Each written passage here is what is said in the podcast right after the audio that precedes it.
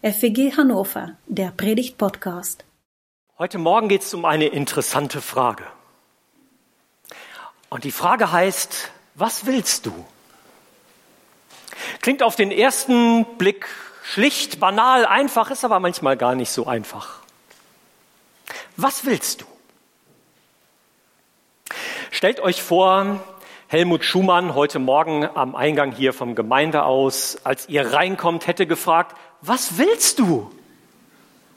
Er ist doch, er ist doch offensichtlich, ich will zum Gottesdienst der FEG. Manchmal liegen solche Antworten direkt auf der Hand. Manchmal geht es auch um ganz alltägliche oder banale Dinge. Bei uns kommt das manchmal zu Hause vor, dass Christiane mich fragt, Martin, was willst du morgen essen?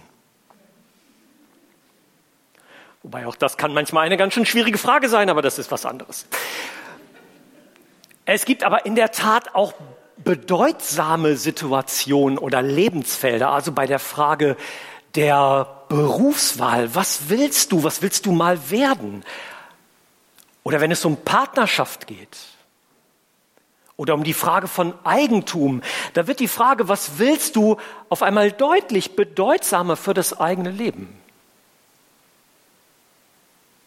Und dann gibt es noch diese sehnsüchtig idealistischen Momente, dass ich mir manchmal einfach auf die Frage, was willst du, wünsche, dass es Frieden zwischen den Menschen gibt. Ja, das will ich. Heute Morgen schauen wir auf eine biblische Begebenheit, in der Jesus diese Frage gestellt hat. Was willst du? In der Reihe Begegnungen mit Jesus geht es um eine ganz bekannte biblische Begebenheit, überliefert unter anderem im Markus-Evangelium Kapitel 10 und ich lese euch die Verse 46 bis 52. Und sie kamen nach Jericho. Und als er aus Jericho hinausging, er und seine Jünger und eine große Menge, da saß ein blinder Bettler am Weg, Bartimäus, der Sohn des Timäus. Und als er hörte, dass es Jesus von Nazareth war, fing er an zu schreien und zu sagen, Jesus, du Sohn Davids, erbarme dich meiner. Und viele fuhren ihn an, er solle schweigen. Aber er schrie noch viel mehr, du Sohn Davids, erbarme dich meiner. Und Jesus blieb stehen und sprach, ruft ihn her. Und sie riefen den Blinden und sprachen zu ihm, sei getrost, steh auf, er ruft dich. Da warf er seinen Mantel von sich, sprang auf und kam zu Jesus. Und Jesus antwortete ihm und sprach, was willst du, dass ich für dich tun soll? Der Blinde sprach zu ihm, Rabuni, dass ich sehend werde. Und Jesus sprach zu ihm, geh hin, dein Glaube hat dir geholfen. Und sogleich wurde er sehend und folgte ihm nach auf dem Weg. Ich mag mit euch so schrittweise durch die einzelnen Szenen dieser biblischen Begebenheit starten und äh, gehen und sie dann ein bisschen entfalten. Der erste Schritt heißt ein blinder Bettler. Da sitzt er also nun am Wegesrand Bartimäus, er ist blind, er kann nicht selber arbeiten, er kann also nicht selber für seinen eigenen Lebensunterhalt sorgen. Und da es Bürgergeld oder andere Sozialsysteme nicht gibt, ist er angewiesen darauf, da zu sitzen und zu betteln und zu hoffen, dass Menschen vorbeigehen und ihm etwas geben. Er sitzt in Jericho an einer belebten Straße, eine Durchgangsstraße. Da ist es normal, dass Menschen unterwegs sind.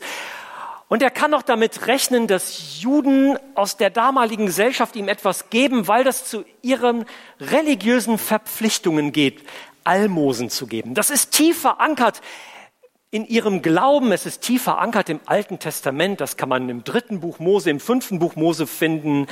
Also er rechnet damit, dass da Menschen sind, die ihm etwas geben und ihn unterstützen. Einer der am Wegrand sitzt. Ob er beachtet oder übersehen wird, ob er abgelehnt wird oder ob ihm geholfen wird. Wie ist das mit Menschen, die wir sehen, die am Wegrand sitzen? Das ist ein kleiner Nebenaspekt in dieser Geschichte, aber ich finde ihn trotzdem spannend für mich selber zu bedenken. Wie gehe ich da eigentlich mit um? Wie gehst du da eigentlich mit um, wenn wir unterwegs sind und wir sitzen hier beim Einkaufscenter oder in der Fußgängerzone in der Stadtmitte? Wir, sitzen, wir sehen Menschen da am Wegrand sitzen. Ignorieren wir die? Denken wir innerlich, boah Mann, ey, was sitzt der oder die denn da? Sehen wir die, nehmen wir diese Menschen wahr? Sind wir bereit zu helfen? Menschen, die bedürftig sind, die am Rande der Gesellschaft leben, die betteln, Wegranderfahrungen. Zweite Szene ein hoffnungsvoller Hilfeschrei. Da ist auf einmal richtig Bewegung in Jericho. Da kommt Jesus und mit ihm die ihm nachfolgen, seine Schüler und noch darüber hinaus eine große Anzahl von Leuten, die mit ihm unterwegs sind. Und das kriegt der Bartimäus mit. Und das macht was mit ihm.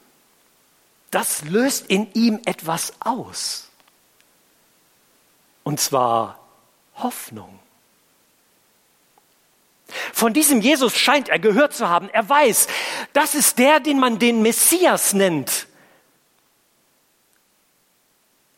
Der von Gott versprochene Retter, der in einer familiären Linie steht mit König David. Das ist der, von dem man sagt, dass er Wunder tut. Dass Jesus da kommt, das löst etwas in ihm aus und er ruft mit ganzer Kraft um Hilfe.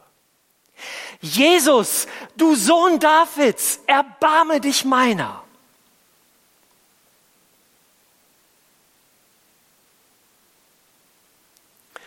Eine starke und wichtige Szene.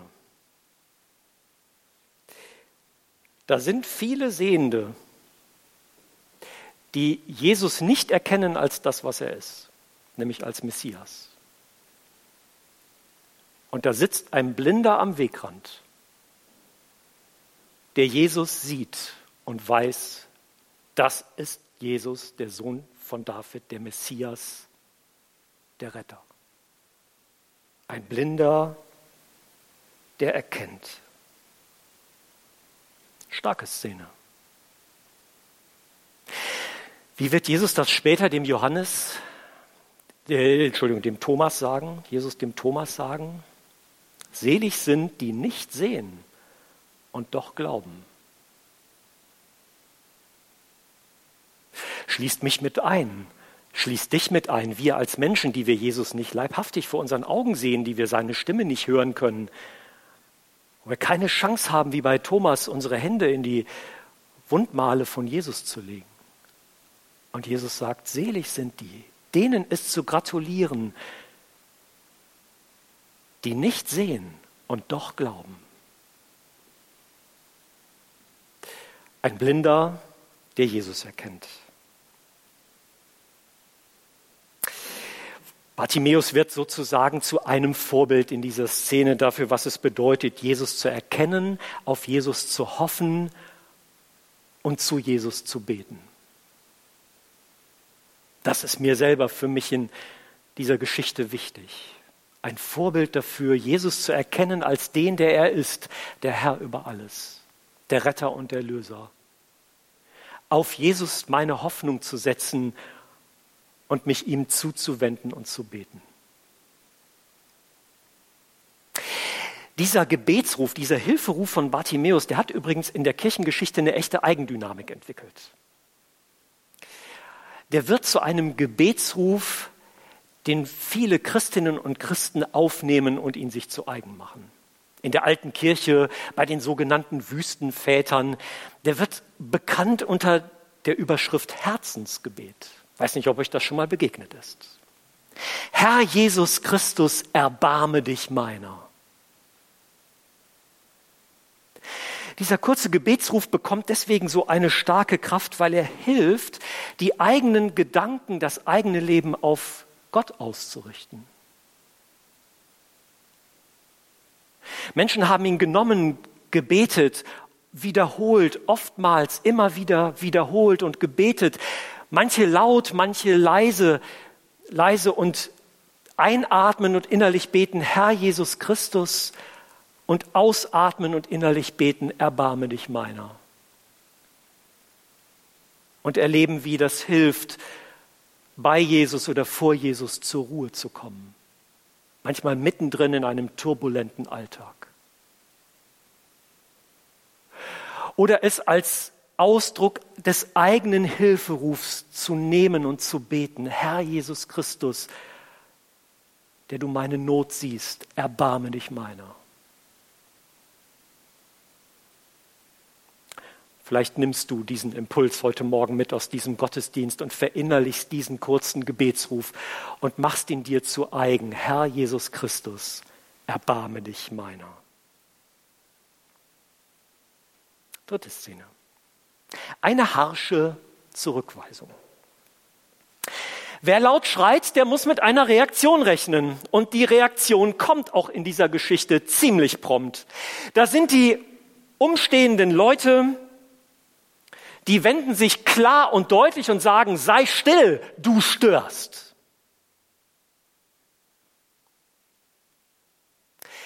Ob diese umstehenden Zuschauer am Wegesrand gewesen sind oder zu den Jüngern, zu den Nachfolgern von Jesus gehörte, das lässt der biblische Text an dieser Stelle offen.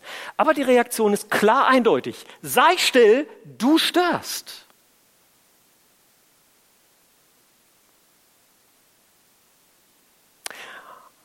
Auch das inspiriert mich darüber nachzudenken, warum eigentlich so eine harsche Zurückweisung.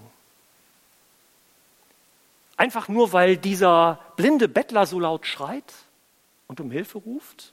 Ey, man kann ja seine eigene Stimme nicht mehr hören. So laut bist du.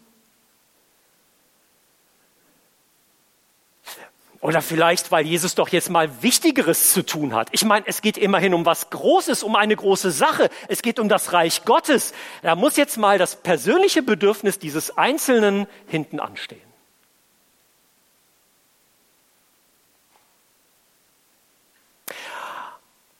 Oder haben da Leute Sorge, dass wenn Jesus sich diesem Mann jetzt zuwendet, dem am Ende sogar noch heilt, dass das die führenden Juden auf den Plan ruft, dass sie kommen, dass sie sich Jesus und dem Reich Gottes entgegenstellen, also in den Weg stellen?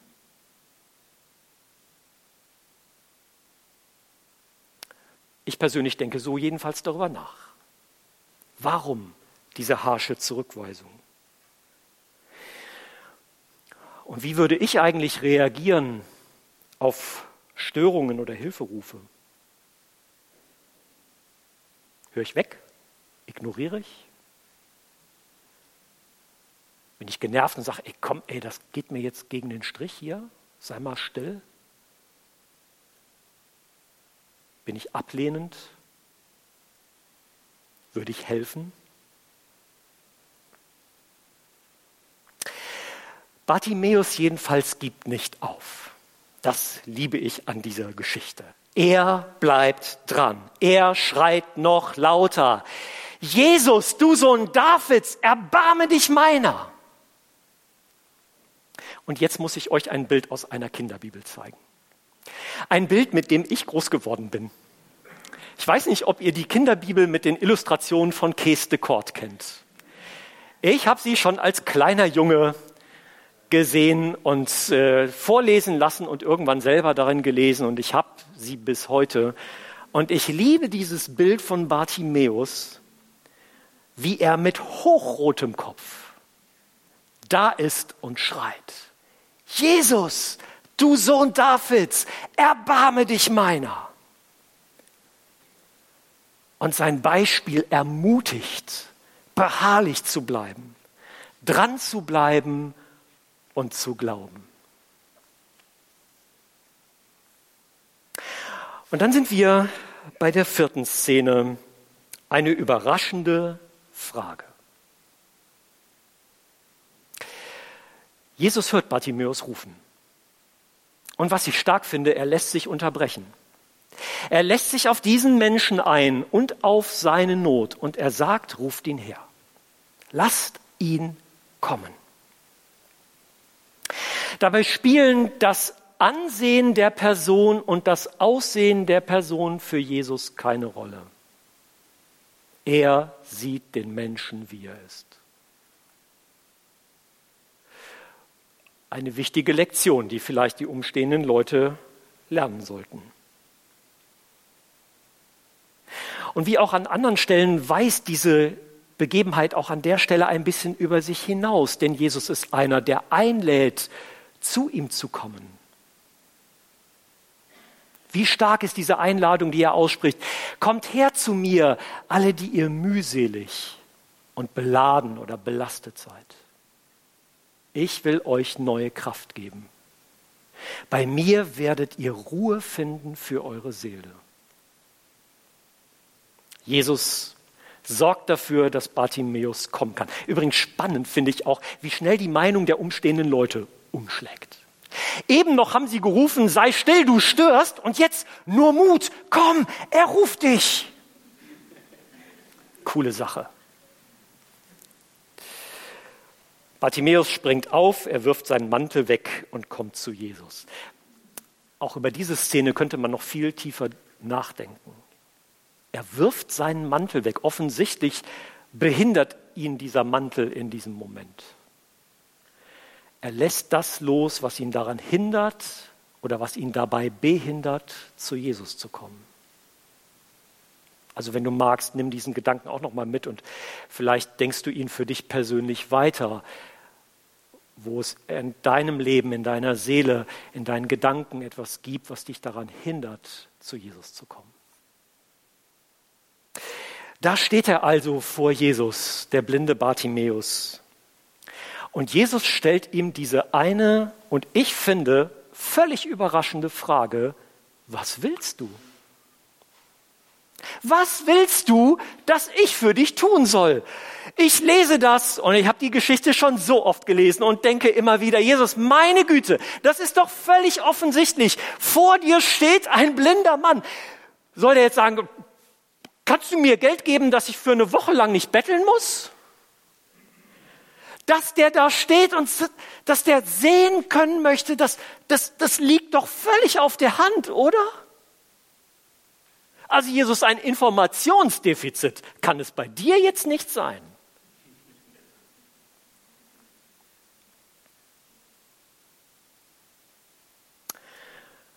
Was willst du, dass ich für dich tun soll? Warum stellt Jesus diese Frage?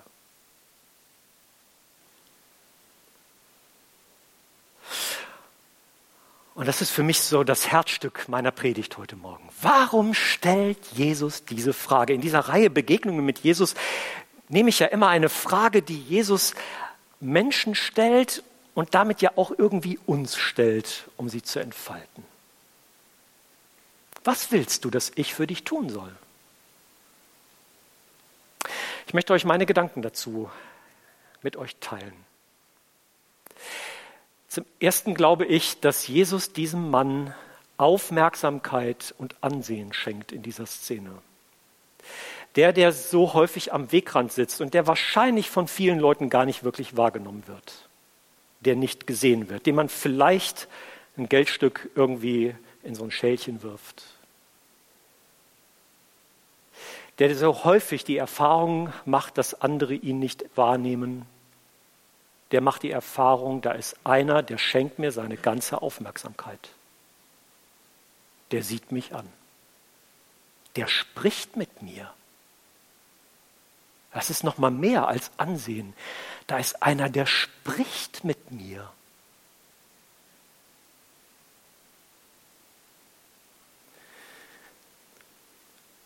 Bartimäus soll Verantwortung für sich selbst übernehmen.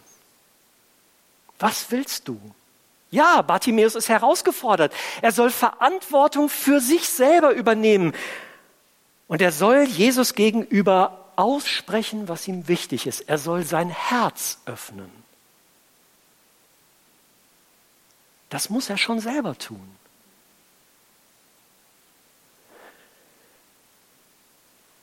Und das, was dann geschieht, das soll Ausdruck seines Vertrauens, Ausdruck seines Glaubens sein. Ich glaube, dass deswegen Jesus diese überraschende Frage stellt, was willst du, dass ich für dich tun soll?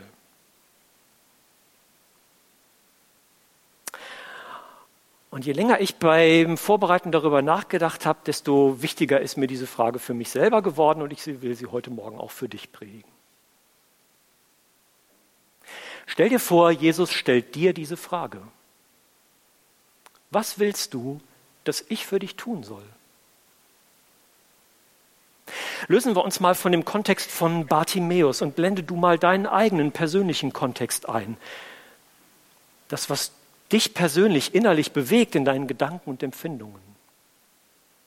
Wenn du an dein eigenes Umfeld denkst, da wo du bist, da wo du lebst, das, was dich Tag ein und Tag aus beschäftigt, vielleicht die Arbeit, die du tust oder vielleicht auch die, die du gar nicht hast. Die Menschen, denen du begegnest, die Aufgaben, die auf dich warten, die Erwartungen, die andere an dich haben.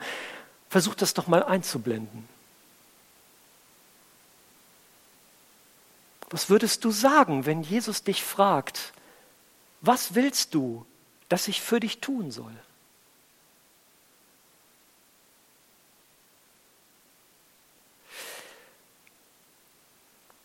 Ich glaube, dass diese Frage auf drei Dinge zielt und ich möchte dich gerne damit ein bisschen zum Nachdenken ermutigen und auch ermutigen, in den Dialog mit Jesus einzutreten.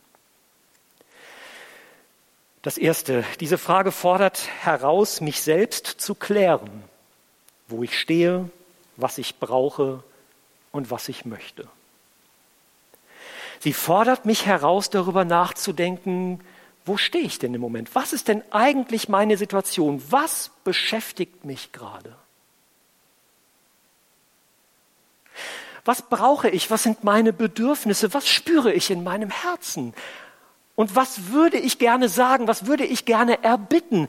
Es geht also um Selbstklärung. Aber vielleicht sagst du, das kann ich jetzt so aus dem Stegreif auch nicht beantworten. Das kann ich mir auch vorstellen. Und dann erfordert das ein bisschen Zeit und Muße. Achtsames Hören auf das, was mein eigenes Innere mir sagt, aber auch gerne achtsames Hören auf das, was Jesus mir sagen will, der mich sieht und kennt, der mich durch und durch kennt bis auf den tiefsten Grund meines Herzens.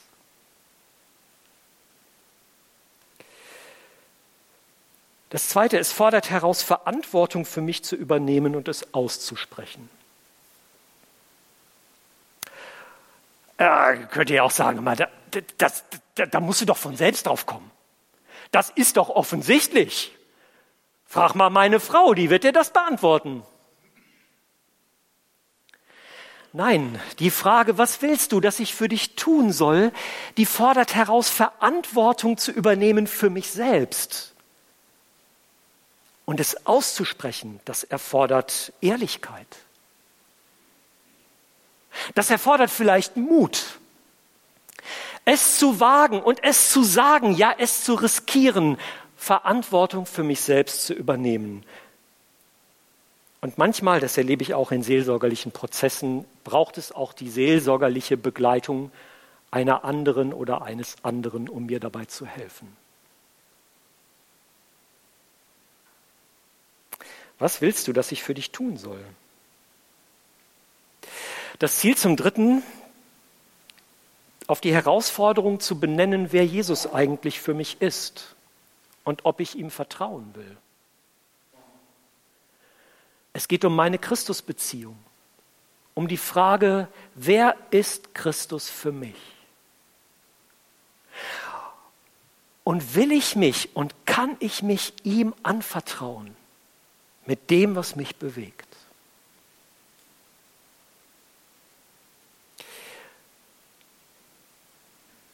Was willst du, dass ich für dich tun soll? Was würdest du sagen, wenn Jesus dich das fragt? Und ich möchte dich heute Morgen mit dieser Frage ermutigen und auch herausfordern. Beides. Zur Selbstklärung zur Eigenverantwortung und eine Stellung zu beziehen im Blick auf die Frage, wer Christus für dich ist. Zurück zur Geschichte. Fünfte Szene, eine vertrauensvolle Antwort. Bartimäus jedenfalls geht aufs Ganze und er antwortet Rabuni, also das heißt mein Lehrer, dass ich sehend werde. Man könnte auch übersetzen, dass ich wieder sehend werde. Es gibt Ausleger, die vermuten, dass Bartimäus nicht blind geboren ist, sondern irgendwann erblindet ist. Ein Detail, das jetzt zum Ausgang der Geschichte keine große Rolle spielt. Mein Lehrer, dass ich sehend werde. Und indem er das so sagt, erkennt Bartimäus die Autorität von Jesus an. Du bist mein Lehrer. Und er setzt sein Vertrauen auf ihn, auf Christus, dass ich sehend werde. Das ist das, was ich von dir erbitte. Jesus heilt den Bartimäus und er sagt, dein Glaube hat dich gerettet. Auch das ist wieder so ein starker Satz in dieser Geschichte. Dein Glaube, und im Griechischen ist das Wort für Glaube und Vertrauen dasselbe Wort. Dein Glaube, dein Vertrauen auf mich Luther übersetzt hat dir geholfen, in der griechischen Sprache steht, hat dich gerettet. Und Jesus stellt nochmal heraus, wie wichtig der Glaube ist. Ja, es gibt viele andere Themen, die sind im Leben wichtig. Aber das wichtigste Thema für uns, und Jesus sagt das immer wieder klar und deutlich, ist das Vertrauen auf ihn als Lehrer, als Herr, als Erlöser. Dein Glaube hat dich gerettet. Und damit ermutigt er zu glauben. Auch dich und mich ermutigt Jesus und diese Begebenheit von Bartimäus zu vertrauen auf Jesus, den Herrn, Lehrer und Erlöser. Jesus tut dieses Wunder und mit diesem Zeitpunkt ist Bartimäus kein blinder Bettler mehr. Er ist ein reich beschenkter und er ist ein Nachfolger von Jesus. Eine starke Geschichte. Ich möchte dir zum Schluss meiner Predigt drei Möglichkeiten anbieten, anzudocken an diesen Bibeltext. Und für dich zu überlegen, was ist das, was Jesus dir wichtig macht? Das könnte zum ersten genau diese Frage sein, die Jesus dem Bartimäus gestellt hat. Was willst du, dass ich für dich tun soll? Mit der Herausforderung, das für dich selber klar zu kriegen, Verantwortung für dich zu übernehmen, es auszusprechen und zu gucken, wer ist Christus für mich? Was willst du, dass ich für dich tun soll? Vielleicht ist es das. Vielleicht dockst du auch an diesem Gebetsruf von Bartimäus an, der unter dem Herzensgebet eine starke Dynamik gewonnen hat. Herr Jesus Christus, erbarme dich meiner. Und du nimmst diesen Satz mit in die nächste Woche und betest ihn laut oder leise in Gedanken. Nimmst ihn vielleicht gerade dann, wenn es trubelig wird, um deine Gedanken auszurichten auf den Gott, der dein Leben in seiner Hand hält. Oder in einer aufregenden Situation dein eigenes Herz zur Ruhe zu bringen. Ob mit Atemübung oder ohne, das machst du, wie du es brauchst. Aber diesen kurzen Gebetsruf zu nehmen und zu sagen, der soll mich durch die nächste Woche begleiten. Herr Jesus Christus, erbarme dich meiner. Ja, Herr Jesus Christus, erbarme dich meiner. Das bete ich. Herr Jesus Christus, erbarme dich meiner.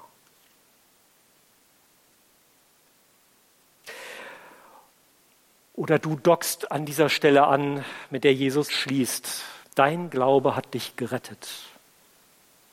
Egal welche Themen im Moment wichtig sind in deinen Gedanken und in deinem Herzen, Jesus sagt, das, was entscheidend ist für dich, für deine Identität, ist, dass du ein Mensch bist, der weiß, dass er ein Kind Gottes ist. Der dem Vater im Himmel, der Jesus dem Herrn vertraut, weil das rettet dich wirklich.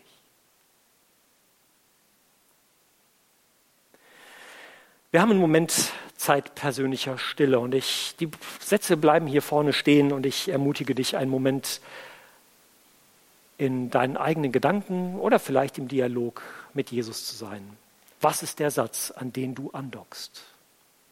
Was ist der Satz, den du mitnimmst, mit dem Jesus in deinem Herzen arbeiten darf? Ein Moment der Stille und dann werde ich mit uns beten.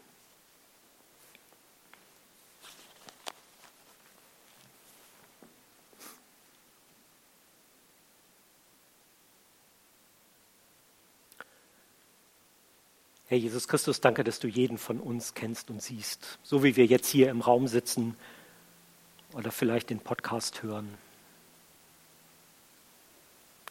Was uns in unseren Gedanken bewegt, worauf wir uns freuen, genauso wie das, was wir befürchten. Ich bete darum, dass du mit deinem Heiligen Geist die Kraft deines Wortes in unserem Herzen entfaltest uns führst und leitest auf einem Weg, an dem wir wirkliches, echtes und erfülltes Leben finden, in der Beziehung und auch in der Abhängigkeit zu dir. Halte uns nah bei dir. Und danke für deine Zusage, dass du ganz nah bei uns bist.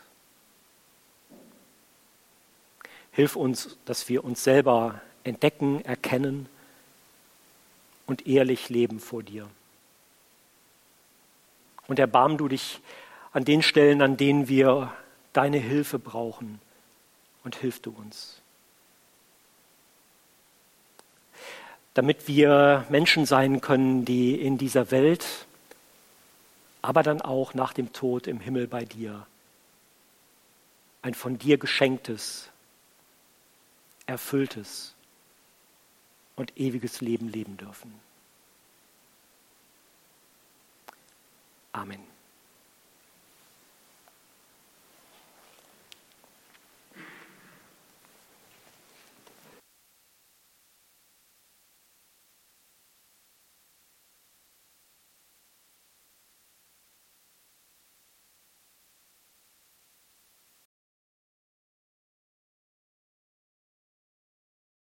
Das war der Predigt-Podcast der FEG Hannover. Wenn er euch gefallen hat, abonniert ihn gerne und informiert euch über aktuelle Veranstaltungen auf hannover.feg.de. Vielen Dank fürs Zuhören.